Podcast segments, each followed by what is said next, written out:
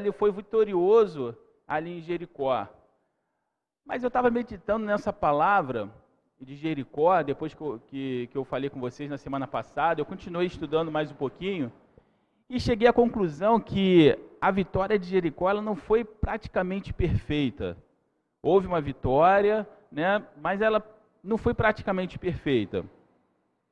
É, eu geral, geralmente, quando se existe uma ação, é, eu tenho uma formação militar, então assim a, gente aprendeu muito isso.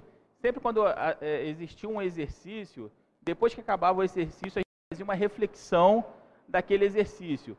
Os prós, os contras, o que poderia ter sido melhor, o que poderia, quais foram os erros, para a gente, no próximo, a gente poder fazer e ser perfeito. Então, assim, me dessa mesma forma, vamos fazer uma crítica em relação ao que aconteceu em Jericó, para a gente poder entrar é, direto na. É, para a gente poder entrar em, em, no ataque à, à, cidade de Ai. Vamos lá. É, em primeiro lugar, para a vitória que os filhos de Israel obtiveram, eles foram obedientes. Houve uma obediência. Deus havia mandado o povo rodear as muralhas por sete dias e eles obedeceram. Isso aí foi assim fantástico, porque você manda alguém rodear durante sete dias uma muralha, é um troço meio, meio, meio louco, né? Mas mesmo assim eles obedeceram. Isso aí foi um ponto positivo. Deus se agradou disso. O segundo ponto, houve perseverança. Porque não foi rodear apenas um dia, foram sete dias. Então imagina, você rodeia a primeira vez, rodeia a segunda vez, na terceira vez você pode falar assim, nossa, esse negócio está ficando chato. Ainda tem que rodear mais quatro vezes, mas eles tiveram perseverança. E isso foi um ponto positivo. É... Em, terceiro, em terceira, a terceira colocação é que houve juízo. Como assim houve juízo? Lá em Gênesis 15, 16, vai falar assim: quando Deus está tá conversando com Abraão e fala assim: olha, é, é necessário que os seus filhos sejam escravizados, depois vou trazê-los de volta. Deus fala assim: eles falando em relação a Israel para Abraão, Deus fala assim: ó, eles voltarão para cá na quarta geração, porque os crimes dos amorreus ainda não atingiu a sua plenitude. Então, na verdade, quando Israel faz o ataque em Jericó, aquilo também era o juízo de Deus através do povo de Israel é, contra os amorreus. E isso, essa, e esse objetivo ele foi alcançado, maravilha. É, em quarto, houve arrependimento e salvação. Como assim arrependimento e salvação?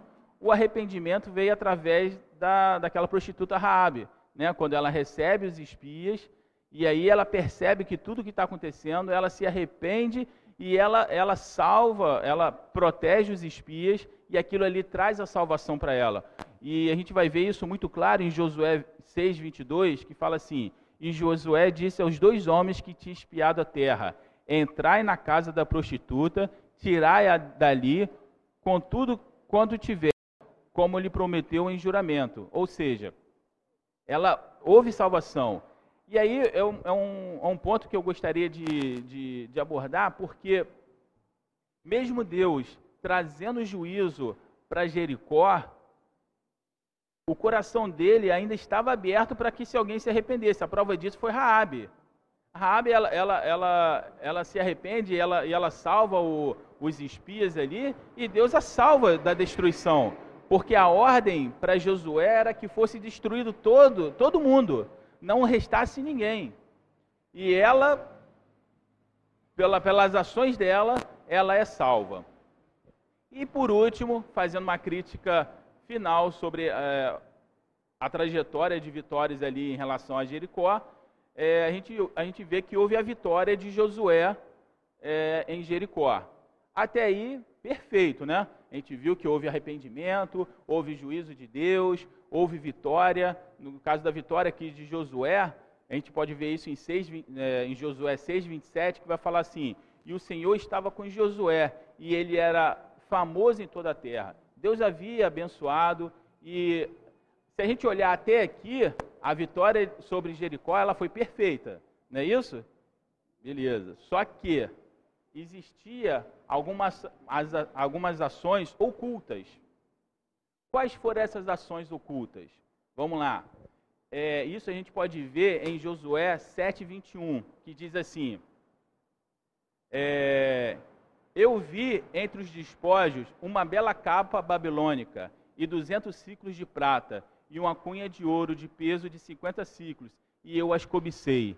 Aqui nós estamos falando de Acã, quando Deus fala, ó, destrói tudo, não pode pegar nada, os tesouros que foram que, que vocês pegarem deve ir para os tesouros da casa do Senhor. Só que Acã, ele, ele cobiça, ele é, vamos colocar assim, nesse combate, ele não foi atingido por flechas, não foi atingido por espadas, não foi atingido por nada disso. Ele foi atingido pela cobiça. O que, que, o que, que a gente aprende com isso? Nós aprendemos que muitas vezes o inimigo ele não te ataca exatamente de frente. Ele, ele te ataca nos seus pontos fracos quando você menos espera. E esses pontos, a paz do Senhor. E esses pontos fracos é, são, são uma, uma ação indireta. Nesse caso aqui do de Acã, houve uma ação indireta que foi o que? A cobiça. E ele cobiçou. E aí ele viu aquele, aquele ouro, viu aquela capa, aquilo era muito bonito, aquilo era muito precioso, e ele deseja aquilo para ele. Só que o primeiro passo de Acã foi a cobiça. O segundo passo de Acã houve o pecado, porque fala assim, ó, em Josué 7:21 fala assim: Eu vi entre os despojos uma bela capa babilônica, duzentos ciclos de prata, uma cunha de ouro de 50 ciclos e eu as cobicei. Até aí ele só cobiçou. Mas seguindo no versículo, ele fala assim: e eu as tomei. Entendeu como funciona? Primeiro eu cobicei e agora eu vou completar esse pecado com uma ação. Eu as tomei. E aí vem a terceira, o terceiro passo do pecado de Acã, que houve uma ocultação do pecado. O terceiro passo é a ocultação do pecado, que a gente vai ver em Josué 7:21, que fala assim: "E agora estão escondidos na terra, no meio da minha tenda, e a prata está debaixo de tudo isso." Então vamos lá. Primeiro pecado, ele cobiça. Segundo, ele pega. Terceiro, ele esconde. Só que até aí, ele está achando que aquilo ali é para ele, que não vai ter problema nenhum. E, enfim, a gente vamos parar nesse ponto aqui e vamos seguir a trajetória. Então a gente viu que houve uma vitória em Jericó, poderia ter sido uma vitória perfeita, mas um do, um do povo de Israel, ele, ele se envolve com anátema, ou, ou, ou seja, ele se envolve com, com algo que era maldito, ele pega essas coisas e isso está escondido. E até então ninguém está sabendo de nada, a vida segue, certo? Terminando a vitória ali sobre Jericó, o próximo passo era invadir a cidade de Ai. Após a vitória sobre Jericó, o próximo passo de Israel seria vencer o reino de Ai. Será que iria vencer? Aí, é, vamos entender quem era esse povo de Ai. O povo de Ai eram os cananeus. E fala assim, ó, é, por que será que por que será que Deus não queria que a nação de Israel tivesse qualquer contato com os povos em redor deles? Era o cuidado de Deus. Quando Deus fala assim, ó, vocês vão para a terra de Canaã, chega lá, vocês vão tomar aquela terra e o povo que está lá vocês vão exterminar. Mas por que, que Deus fez isso? Porque Deus não queria que é, o povo de Israel fosse influenciado pelas ações dos povos cananeus. E se a gente parar para pensar, isso é muito, é muito comum hoje em dia. É mais fácil nós sofrer, sofremos uma influência ruim do que nós que temos bons. É, queremos fazer uma coisa boa, influenciar alguém para fazer alguma coisa boa. Não é isso? É muito mais fácil você ser influenciado por coisas ruins do que você influenciar com coisas boas. Vamos dar um exemplo? Por exemplo, é muito mais fácil um garoto ser influenciado a usar drogas do que ele influenciar garotos da mesma idade dele para deixar as drogas. Não é assim que funciona? Eu, pelo menos, não, não, não sei de nenhuma história de um garoto de 15, 16, 17 anos que tenha conseguido influenciar alguém a deixar as drogas. Mas nós vemos diversas situações de garotos de 15, 16, 17 anos que influencia outros que nunca usaram droga na vida dele a usar. Não é assim que funciona? E isso são outras coisas. As coisas ruins, elas são mais fáceis de influenciar do que as coisas boas. Deus, sabendo disso, sabendo da natureza do ser humano, ele fala assim: olha, não se envolva com os povos daquela terra. Mas qual era, qual era a situação desses povos? Vamos lá. Eu fiz uma pesquisa sobre esses povos e ela faz, diz assim: em escavações em Gaza, arqueólogos da Palestina Exploração encontraram ruínas em um lugar alto, correspondente à época dos cananeus, por volta de 1500 a.C., que tinha sido um templo no qual adorava no qual eles adoravam o seu deus Baal e a sua deus Astarote. É, como para quem chegou agora, eu, eu tinha feito isso em slides para poder mostrar, só que a gente não conseguiu fazer funcionar, mas ali, ó, isso. É, não sei se dá para vocês uh, observarem daí, existe um, uma, uma figura do rei, desse, desse rei Baal, desse deus Baal, que a função desse deus era, era receber, uma das funções era receber sacrifícios de crianças. Mas vamos seguir. Ali na, no slide ali a gente pode, pode ver mais ou menos isso é, era uma superfície de 50 metros por 40 metros, cercado de muro, sem cobertura, onde os habitantes celebravam suas festas religiosas. Dentro do muro havia dez colunas de, de pedra bruta, os quais se ofereciam sacrifícios. Sob os detritos deste lugar, os arqueólogos encontraram grande quantidade de jarros contendo os despojos de crianças recém-nascidos que tinham sido sacrificados. Ou seja, aqueles povos faziam sacrifício de crianças recém-nascidas a esse Deus Baal. Aí a gente vai percebendo o tamanho da iniquidade desses povos e a preocupação de Deus para que Israel não se envolvesse com esse tipo de coisa. Essa prática horrível era o que chamavam de sacrifício dos alicerces. Era quando ia construir uma casa, sacrificava uma criança cujo corpo era metido no alicerce, a fim de trazer felicidade para o resto da família. Muito disso foi encontrado em Gaza e também em Megido, Jericó e outros lugares. Ou seja, isso aqui são escavações recentes que foram encontrados esse, é, esse tipo de coisa que acontecia. Quando eles iam construir uma casa, eles faziam sacrifício de crianças e colocavam nos alicerces para trazer felicidade. Olha o grau de é, de abominação que esse povo praticava. Igualmente, nesse lugar alto, debaixo de entulho, havia grande quantidade de imagens e placas ornamentais de asteroide exibindo grosseiramente é, órgãos sexuais destinados à provocação de desejos sexuais. Era assim, era assim, praticando a liciosidade como rito que os povos cananeus prestavam seu culto aos deuses e também assassinava seus, seus primogênitos, como sacrifício aos mesmos deuses.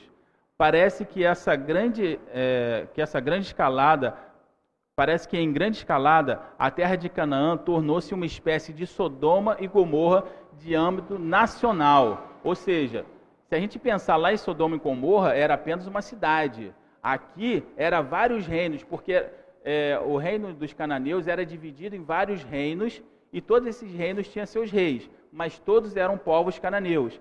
E todos esses povos cananeus adoravam esses mesmos deuses. Então, assim, na cidade, é, na, na, terra de Canaã, que era uma terra extensa, que é uma terra extensa, tinha vários povos praticando essas mesmas abominações.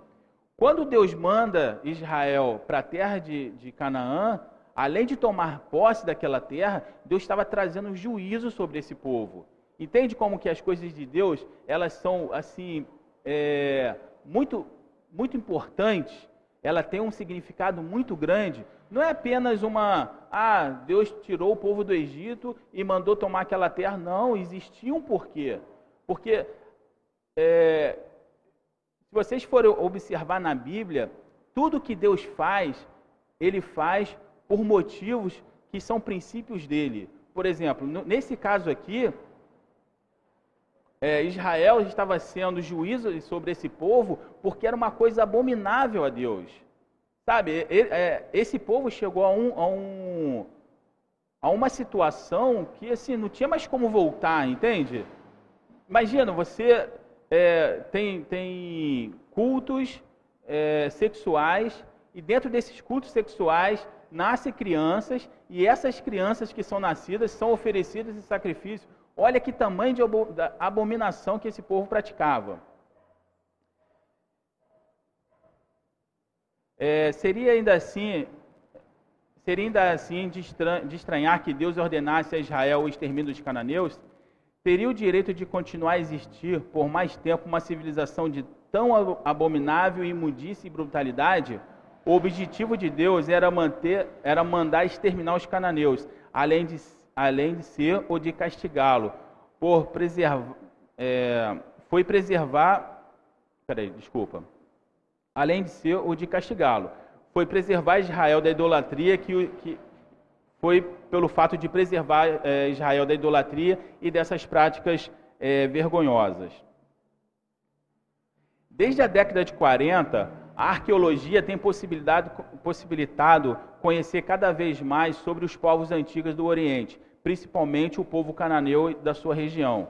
Descobertas arqueológicas mostraram centenas de placas de barros pertencendo ao templo de Ramishama.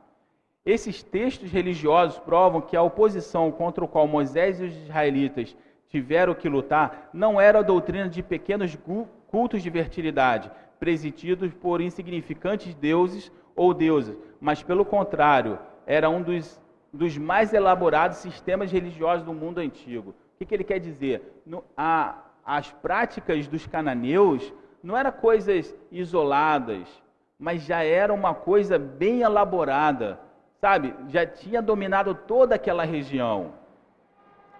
E esse é o povo que, que, que Josué vai mandar espiar, que é a terra de Ai, né? o, o reino de Ai, para eles poderem é, atacar.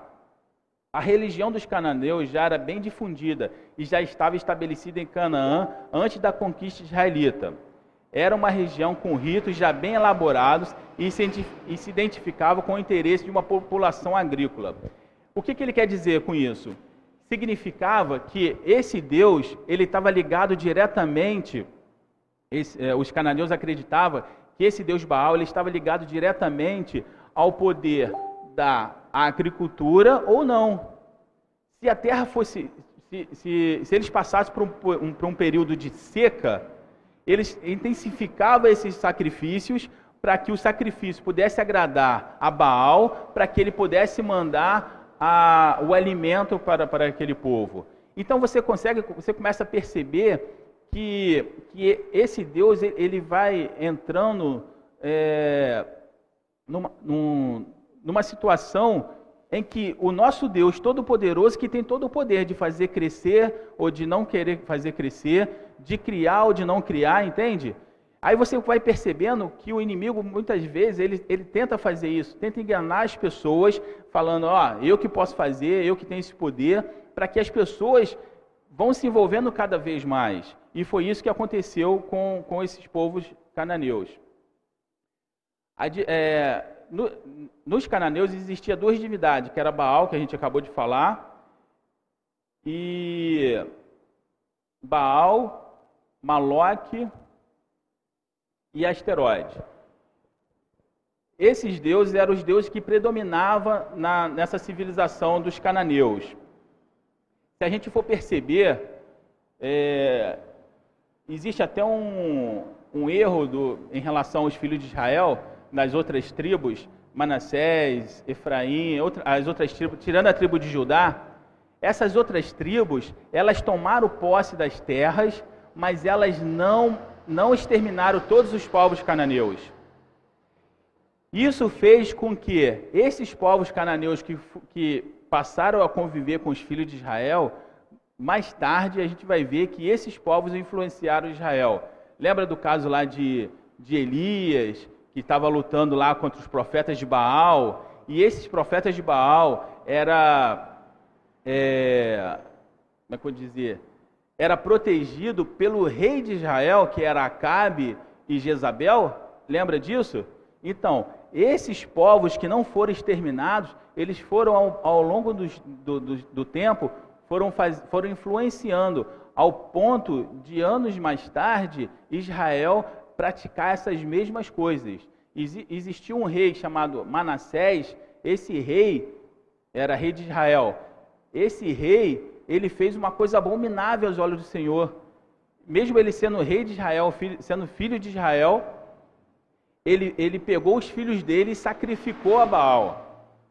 Entende? Então, assim, o que eu costumo dizer é o seguinte: nós, nós enxergamos até o presente momento. O Senhor, ele enxerga na frente.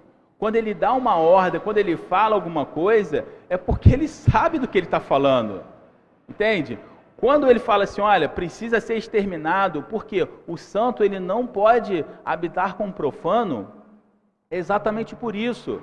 E a gente vai perceber que por causa desses pecados aqui, mais lá na frente, é, a glória de Deus, ela vai abandonar o templo, ela vai abandonar o templo e a partir e a partir da quando o, o, a glória de Deus abandona o templo é quando Nabucodonosor vai invade o reino de Judá e leva o povo cativo. Entende? O que, que Deus queria evitar que, para que não fosse, para que não acontecesse?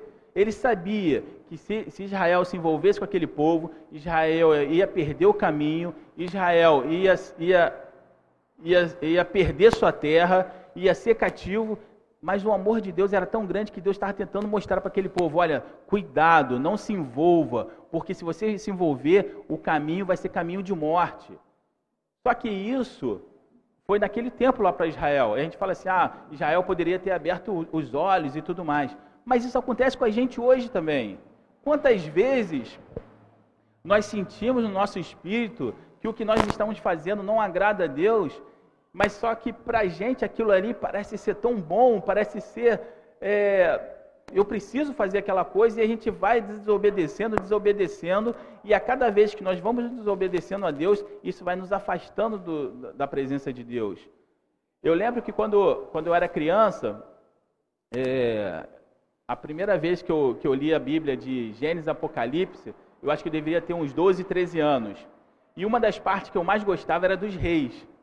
E eu lembro que eu falava assim com meu padrasto, falei assim, nossa, às vezes chega a dar raiva, porque você lê, aí aparece um rei e fez o que era reto aos olhos do Senhor. E aí ele começa a falar tudo o que aconteceu, que o rei prosperou, aquela coisa toda. O rei morria, aí vinha outro e aí estava lá. E, e fez o que era mal aos olhos do Senhor. E aí você via que tudo de ruim acontecia.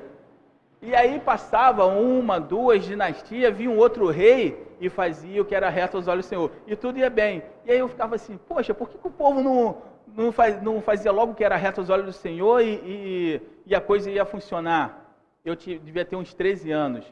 Mas aí eu fui crescendo fui percebendo que muitas vezes a gente faz isso. Em determinados momentos, nós fazemos o que é reto aos olhos do Senhor. E aí, em determinados movimentos, nós fazemos o que é mal aos olhos do Senhor. E se a gente não tiver uma. Se a gente não prestar atenção, a gente fica nessa, nessa montanha russa. Uma hora está fazendo o que é, que é reto aos olhos do Senhor, outra hora não está fazendo. Mas até quando isso vai acontecer? Será que até quando Deus vai ter paciência e, e suportar isso? Porque Israel ficou nessa, nessa coisa. Primeiro faz o que era reto, depois fazia o que não era, e ia, ia, e no final o que, que aconteceu? A glória de Deus deixa o templo, o, o exército de Nabucodonosor destrói Israel e leva o povo cativo. Será que precisamos chegar a esse ponto também? É uma pergunta que a gente precisa pensar. Então, eu dei mais ou menos uma ideia para vocês qual era o povo que Josué iria enfrentar. E uma coisa importante que nós precisamos saber que esse povo, pelo fato de ser muito idólatra, essa batalha não era apenas uma batalha física, concordam comigo? Era uma batalha espiritual também.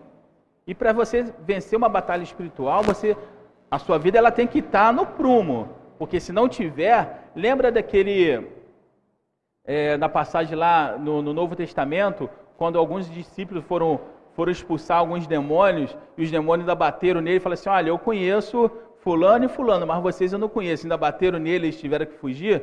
E aí Jesus fala assim: Olha, essa casca de demônio só sai com jejum e oração. Lembra desse?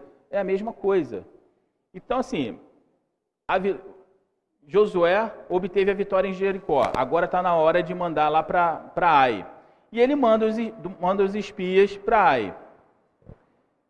É, os espias vão e falam assim: Olha, Josué, não precisa mandar o povo todo. Manda só o número, se não me engano, acho que era 3 mil, manda só 3 mil e vai ser fácil vencer isso aí. E, e Josué manda.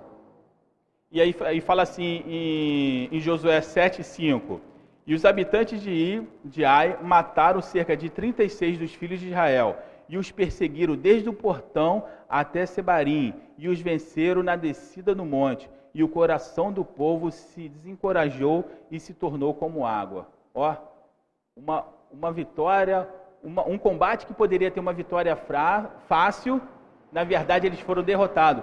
E além de ser derrotado, ainda 36 soldados morreram nesse combate e tiveram que fugir diante do inimigo. E aí, além disso, o coração do povo também esfriou. Por quê? Eles vieram naquela, naquela fé de que Deus entregaria todos os povos na mão dos filhos de Israel e que só teria vitória, e de repente no segundo combate eles são derrotados. Olha só, morreram 36, o coração do povo esfriou e eles tiveram que fugir. Isso tudo por causa de quem? Do pecado de Acã. Quais foram as consequências do pecado de Acã? Josué 7,1. Mas os filhos de Israel é, cometeram uma transgressão no tocante ao anátema, pois Acã, filho de Carme, filho de Zabdi, filho de Zerá, da tribo de Judá, tomou do anátema, e a ira do Senhor se acendeu contra os filhos de Israel. Mas eu, o que me chamou a atenção nesse texto foi o seguinte: olha só, ele começa assim: Mas os filhos de Israel cometeram uma transgressão. Entende que o texto não fala assim, olha, Acã cometeu uma transgressão. Não, os filhos de Israel cometeram uma transgressão. O que, que isso me, me, me leva a pensar? Me leva a pensar que Deus queria mostrar para os filhos de Israel que eles deveriam pensar como povo, como unidade. É, se vocês olharem em, em, qualquer quartel, o que, que vocês vão ver? Os, é, todos os militares vestem a mesma farda, têm o mesmo regulamento, têm o mesmo pensamento, têm a mesma ordem unida e têm o mesmo objetivo. Isso nós denominamos unidade. E assim, quando você está numa unidade, vamos colocar assim, quando você é recruta e você está lá junto com todo mundo, quando um erra, todo mundo paga junto. É assim que funciona no exército. Quando erra, todo mundo paga junto. E é isso, eles fazem isso para a gente ter aquele conceito de unidade. E Deus estava fazendo a mesma coisa ele estava querendo criar no povo aquele conceito de unidade, para depois não falar assim, não, não foi meu pecado, foi o pecado de Acã. Não, o pecado de Acã é o pecado de todo mundo, porque não é um corpo só. Hoje nós não somos o corpo de Cristo. Se um faz uma coisa, não adoece todo o corpo? Não é assim que funciona? E foi a mesma coisa aqui. Mas os filhos de Israel cometeram uma transgressão no tocante a anátema, pois Acã havia pecado. Olha só a importância que Deus dá nesse contexto de unidade. É, consequência sobre o corpo. Em Josué 22, 22, 20, vai falar assim: Eis que Acã, filho de Zerá, cometeu uma transgressão em relação ao anátema, e não veio a ira sobre toda a congregação de Israel, então por causa de Acã veio toda a ira sobre os filhos de Israel. E aí você começa a perceber que o pecado dele fez com que 36 soldados morressem, fez com que o coração do povo derretesse e fez com que o povo, com que os soldados de Israel fugisse diante do, dos soldados de, de, de Ai. Quando, quando Deus mostra, quando Deus é, mostra para Josué, porque Josué, diante dessa situação, ele vai, ele rasga seus, seus, suas vestes e vai orar a Deus e fala: Senhor, o que, que nós fizemos de errado? Por que, que nós perdemos essa guerra? Porque o Senhor falou que entregaria todo esse povo em nossas mãos, e o que, que aconteceu? E aí o Senhor manda tirar sorte, e, e tirando essa sorte, cai em cima de Acã, porque até então Acã não se tinha pronunciado. Ele não falou para ninguém que foi ele, ele ficou lá no anonimato. Mas o Senhor foi lá e mostrou qual era o pecado. E qual foi a justificativa de Acã? Acã julgou que não era justo que, tendo se exposto ao perigo, não pudesse tirar alguma vantagem, e que isso era necessário e que não era necessário oferecer a Deus, sendo uma coisa que ele poderia aproveitar. E com isso enterrou na sua tenda, passando a enganar a Deus como havia enganado os homens. Ou seja, Acã quando viu toda aquela situação ali, ele falou assim: não, eu vim aqui, eu me arrisquei, poderia ter morrido, por uma sorte eu não morri, e agora isso aqui me pertence. Por que, eu tenho que dar isso aqui para a casa do tesouro? Por que, que eu tenho que devolver isso aqui para Deus? Não, isso aqui me pertence. E ele vai, pega isso e leva para a sua tenda. O que Acã não entendeu era que Deus estava querendo mostrar que o santo nunca vai habitar com o profano. Além disso, Deus queria ensinar ao povo um sentido de unidade. Um erra, todos são afetados. Deus não tinha apenas dado ordem para que os filhos de Israel não habitassem com os cananeus. Deus queria que a memória daquele povo, daquele povo fosse apagada, para que o pecado deles não contaminasse Israel. Entende? O pecado, que o pecado de Acã tinha que ser exposto, ensinar, ensinando aos filhos de Israel que nada foge do olhar de Deus. Ele enganou os homens, ele levou tudo escondido, mas Deus estava observando tudo. E muitas vezes a gente também pensa assim, né? Eu posso enganar o pastor, posso enganar fulano de tal, mas a Deus ninguém engana. Os olhos do Pai estão sobre todos os lugares. E aí eu fico lembrando que na segunda viva aqui o pastor fez uma pergunta para os rapazes que vêm aqui, que são moradores de rua, né? e ele fez uma pergunta que eu achei interessante. Ele falou assim: Você teria coragem de chamar Jesus para ir lá naquele bar com você? Aí eles falaram assim: Não, claro que não. Aí, aí o pastor continuou e perguntou: Você teria coragem de, na hora que você vai se drogar, falar assim: Jesus, fica aqui do meu lado que eu vou me drogar, vou dar um tapa aqui nessa droga e tudo mais? Aí ele: Não, não faria isso. Aí continuou, e você teria coragem de chamar Jesus naquele momento que você vai roubar o fulano de tal? Não, não teria. Mas, mas Deus não está em todo lugar? Às vezes a gente se engana, não, na frente, na frente de Jesus não teria, que, é, não teria coragem de fazer isso. Mas Ele está do seu lado, Ele está te vendo. Entende? Muitas vezes a gente, a gente cria mecanismo para nos enganarmos. Fala assim, não, vou fazer isso aqui que ninguém vai ver. Será que não? Será que o Pai não está vendo? Será que você novamente não está crucificando Jesus? Entende? Será? E no caso de Acã, que ele pensou da mesma coisa, não, vou fazer escondido. Ele pega aquilo sorrateiramente, ele enterra na tenda dele. Quem vai na tenda do cara lá e desenterrar e ver alguma coisa lá? Aquele pecado oculto, aquela coisa que só eu sei mas que pode afetar o corpo todo. E por causa disso, muitas vezes nós deixamos de ser abençoados.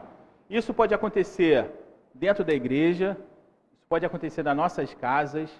Às vezes, as coisas não estão acontecendo dentro das nossas casas, pode ter algum pecado oculto que está impossibilitando de Deus operar. Por quê? O que, que Deus quis, quis mostrar para Israel?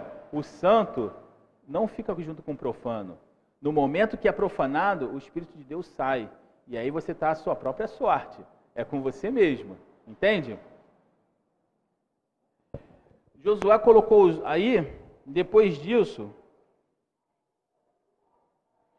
quando, quando Josué ficou sabendo que era Acã, falou assim: Meu filho, me fale tudo o que aconteceu. Ele vai falar: oh, Eu fiz isso, isso, isso. E aí Acã ele é apedrejado, ele é tirado do arraial, ele é apedrejado e ele morre. O que, que isso nos ensina? O pecado de Acã pode ter manchado todo o corpo, mas no momento que ele é exposto, ele fica sozinho e a morte é apenas para ele. Entende? Isso é, é, é, é, é muito importante porque se nós não vigiarmos, nós podemos estar na situação de Acã. Lembra que Deus fala para para Samuel, quando Samuel vai orar em relação a, a, a, a Saul, e aí Deus vira para Samuel e fala assim: Até quando você vai orar por quem eu já tenho rejeitado? Ó, ser rejeitado por Deus. Eu acho que não existe mais nada a ser feito, entende? Foi rejeitado por Deus. Aí é uma morte individual, porque ele foi tirado do corpo, agora não, não pertence mais ao corpo, e agora ele vai ter uma morte espiritual. E quantas vezes, quantas, quantas pessoas dentro da, da, da igreja a gente vai percebendo que tem essa morte espiritual? Continua congregando, continua, continua ali, mas já estão mortos espiritualmente falando. Sabe? E aí isso só vai perceber quando, quando, quando Jesus vier e fizer o julgamento, fala assim: não, apartai de mim porque eu não vos conheço. Não, mas eu, eu profetizei em teu nome, eu fiz isso, fiz aquilo. Não, aparta de mim. Porque Saul também profetizou junto com os profetas, lembram disso? Quando ele desce, ele vai lá, profetiza, aí se cria até um ditado em Israel: até Saul profetizou. Saul profetizou também. Mas no final foi tão triste porque Deus se retirou dele que ele foi procurar uma, uma cartomante para poder é, saber alguma coisa, coisa que Deus abominava. Então, a gente tem que ter muito cuidado com essas coisas. A palavra de Deus, ela nos ensina a cada dia o que devemos fazer, como devemos fazer. Depois que, que acabou isso, que Acã foi morto, Deus falou assim: Olha, agora, Josué, você vai fazer uma coisa, você vai purificar o exército. Olha só, ainda teve que purificar. Ele foi lá, purificou o exército e agora ele falou assim: olha, agora você vai seguir a minha estratégia. Você vai colocar emboscadas e você vai fazer assim, assim, assim. E Josué foi exatamente assim. É, eu tinha feito a, a, parte de como, como seria emboscada, só que não dá para ver. O que, que Josué fez? Ele, ele aqui estava a cidade. Ele colocou soldados escondidos perto da cidade. E aí, o que, que ele fez? Ele fez um ataque frontal contra a cidade de Ai, da mesma forma como foi feito da outra vez. Nisso que ele faz o ataque frontal, o pessoal de Ai já estava tão assim cheio de si, falou assim: ah, nós vamos derrotá-los de novo. E aí lutaram contra Josué. Nisso que eles lutam contra Josué, Josué retrai. Josué é, é, finge uma fuga. Isso fez com que o, os soldados de Ai abandonassem a cidade. E aí Josué levou eles para um ponto bem longe e eles abandonam a cidade. Nesse momento que eles estão em uma situação bem longe da cidade, Josué se vira novamente e agora vai fazer o combate. Só que aí ele avisa para os soldados que estavam em emboscada para que invadisse a cidade. Só que os soldados em campos de Ai não sabiam o que estava acontecendo lá. Enquanto isso, os soldados de, de Josué já estavam destruindo a cidade, o pessoal lá já não estava não preparado para nada, porque a vitória era certa deles. Então, e aí os soldados de, de Josué destroem a cidade e, e acabam com a cidade. Quando os soldados de Ai percebem que o combate não está sendo favorável para eles, o que, que eles fazem? Tenta voltar para a cidade, mas quando eles voltam para a cidade, eles dão de cara com a cidade já destruída. E aí eles ficam perdidos. E aí Josué é, mata até o último soldado, como o Senhor havia ordenado. O que, que nós aprendemos com isso? Nós aprendemos que muitas vezes nós queremos fazer a, a, a tomar as decisões é, criando, na nossa, na nossa pró nosso próprio pensamento, nosso próprio entendimento. Quando Deus, na verdade, ele tem uma estratégia perfeita, porque o Senhor é um Senhor dos exércitos que nunca perdeu uma batalha. Então, se, se é assim, nada mais justo do que você seguir essa estratégia. Porque se você seguir, você vai ser vencedor. E no caso aqui de Ai, foi exatamente isso que aconteceu. Quando o pecado foi descoberto, quando é, Josué retirou o, o anátema, quando purificou o exército, quando ouviu a estratégia de Deus e executou a estratégia de Deus, a vitória veio. Então, assim, muito, então, nós precisamos estar atentos à voz do Senhor para saber qual, qual, é, qual é a sua vontade na minha vida. Porque, como eu disse, nós, nós conseguimos ver até o presente segundo. Daqui a 10 segundos adiante, eu não faço a mínima ideia do que vai acontecer. Pode acontecer alguma coisa que vai mudar minha vida drasticamente, não é isso? Mas Deus conhece todos os meus dias, desde o dia que eu nasci até o dia que eu irei morrer, Deus conhece todos. E além disso, Ele sabe até quantos, quantos fios de cabelo eu tenho na cabeça. Então, quanto a isso, não, não tenho nem o que discutir, não é isso? Só que muitas vezes nós, nós queremos discutir com a vontade de Deus. Irmãos, nós precisamos a cada dia estar é, atento à, à voz do Senhor. A gente tem observado como o mundo tem ficado, as coisas que vêm acontecendo, não está muito diferente daquela época. A gente vê a depravação, as coisas que acontecem. Você hoje, você não pode sair daqui e ficar ali na rua dando bobeira, que senão você vai ser assaltado. O grau de iniquidade está muito grande. Ano passado a gente via, nós vimos no, no noticiário que pessoas matavam outras a facada para roubar uma bicicleta. Então você, a gente vai vendo que, que a iniquidade ela tem se multiplicado no mundo. E muitas vezes nós ficamos apenas sentados no, nos bancos da, da, das igrejas, 5, 10, 15, 20 anos, ouvindo a palavra, mas que diferença essa palavra faz na sua vida? Qual é a diferença que você faz no mundo? O que, que você tem mostrado é, para o mundo em relação ao Evangelho. Porque se o Evangelho são boas novas, isso significa que eu preciso é, dar boas novas às pessoas. Existem muitas pessoas desesperadas, existem muitas pessoas que precisam de uma palavra, que estão, estão ali, estão morrendo e não tem ninguém para ir lá falar. E muitas vezes nós passamos nossa vida inteira dentro de uma igreja sem fazer nada. Entende? A, nós somos chamados para fazer a diferença. Israel foi chamado para fazer a diferença em, em, em Canaã. Para a gente não é diferente, não. Não se contente apenas em vir à igreja na quarta, no sábado ou no domingo, e aí depois dos outros dias são dias triviais. Não se contente com isso. Deus quer muito mais de você. Sabe? Deus quer fazer uma obra na vida de cada um de vocês. Porque o Evangelho, se ele é novidade de vida, ele tem que ser novidade a começar nos nossos corações. Eu tenho que ter uma novidade todos os dias. Eu tenho que acordar de manhã e ficar feliz porque eu consegui acordar de manhã, porque Deus me deu a oportunidade de mais um dia. Entende? Porque quando a gente para e pensa no sacrifício de Jesus, eu estava conversando com os, com os garotos aqui na segunda-feira e eu fiquei pensando como que eu posso, como que eu posso é, falar a língua deles. E aí eu falei assim, olha, imagine, peguei um dos garotos, né, que estava ali junto com eles, e falei assim, imagine esse rapaz aqui, ele é muito rico, tem muito dinheiro, mora numa cobertura, sei lá, em Ipanema, tem dinheiro para poder comprar a comida que ele quiser na hora que ele quiser, o carro que aparecer na televisão, na propaganda, ele pode comprar, ele tem muito dinheiro. E aí eu fui falando com, com os garotos, imagina que ele tem esse, essa quantidade de dinheiro.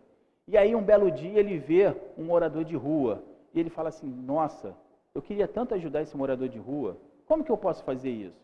Se eu chegar com toda a minha riqueza, o cara não vai, não vai ouvir o que eu vou falar, ele só vai querer o que eu posso dar a ele. O que, eu posso fazer então para poder chegar no coração dessas pessoas? Ele fala assim: já sei, eu vou, a partir de hoje, vou ser um morador de rua como eles são.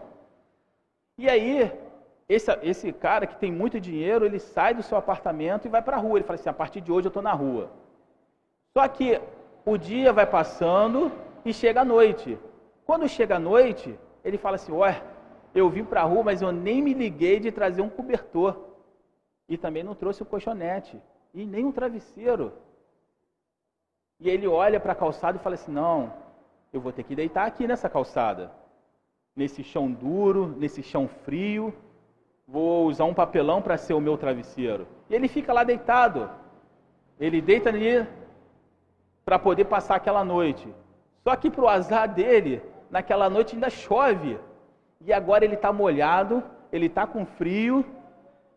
E agora ele está com fome também, porque ele saiu de casa muito cedo e até esse, esse, esse exato momento ele não comeu nada. E ele está com fome. E ele fica ali, caramba, estou molhado, estou tô, tô com fome, mas deixa o dia passar, chegar amanhã, de repente eu consigo alguma coisa.